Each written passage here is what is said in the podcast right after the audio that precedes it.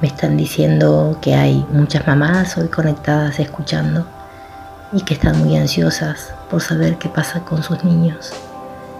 y lo que sucede con los niños que se manifiestan para conectar con sus papis. Es que traen mucho amor y mucha paz a la familia, mostrándoles que ya no hay dolor, mostrándoles que siguen conectados desde el amor, que siguen presentes con ellos y traen mucho agradecimiento